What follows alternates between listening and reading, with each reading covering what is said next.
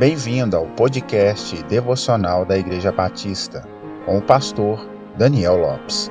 Siga as nossas redes sociais, arroba PIB Francisca Adriângela, um lugar de encontro com Deus.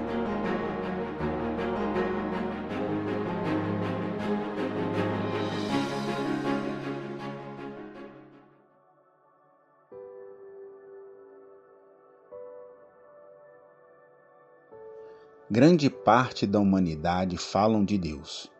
Ainda que a ideia de Deus para muitos esteja bem distante do Deus revelado nas Escrituras e também revelado em toda a sua criação, deixando assim toda a humanidade inexcusável acerca do Deus revelado.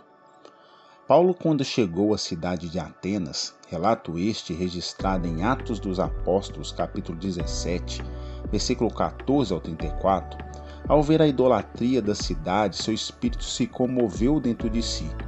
Se dizia que em Atenas era mais fácil encontrar um deus do que um homem, pelas inúmeras estátuas e altares que existiam naquela cidade.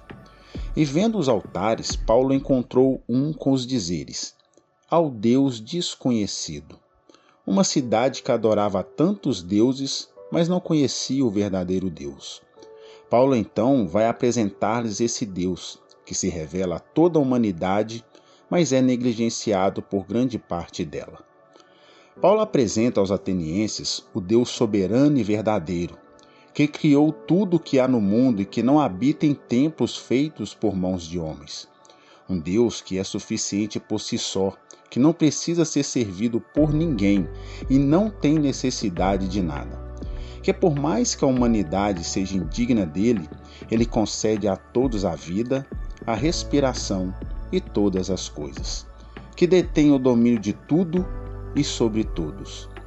Este mesmo Deus que se revela a todos e é rejeitado por muitos, não leva em consideração o tempo de ignorância e anuncia a todos os homens em todo lugar que se arrependam.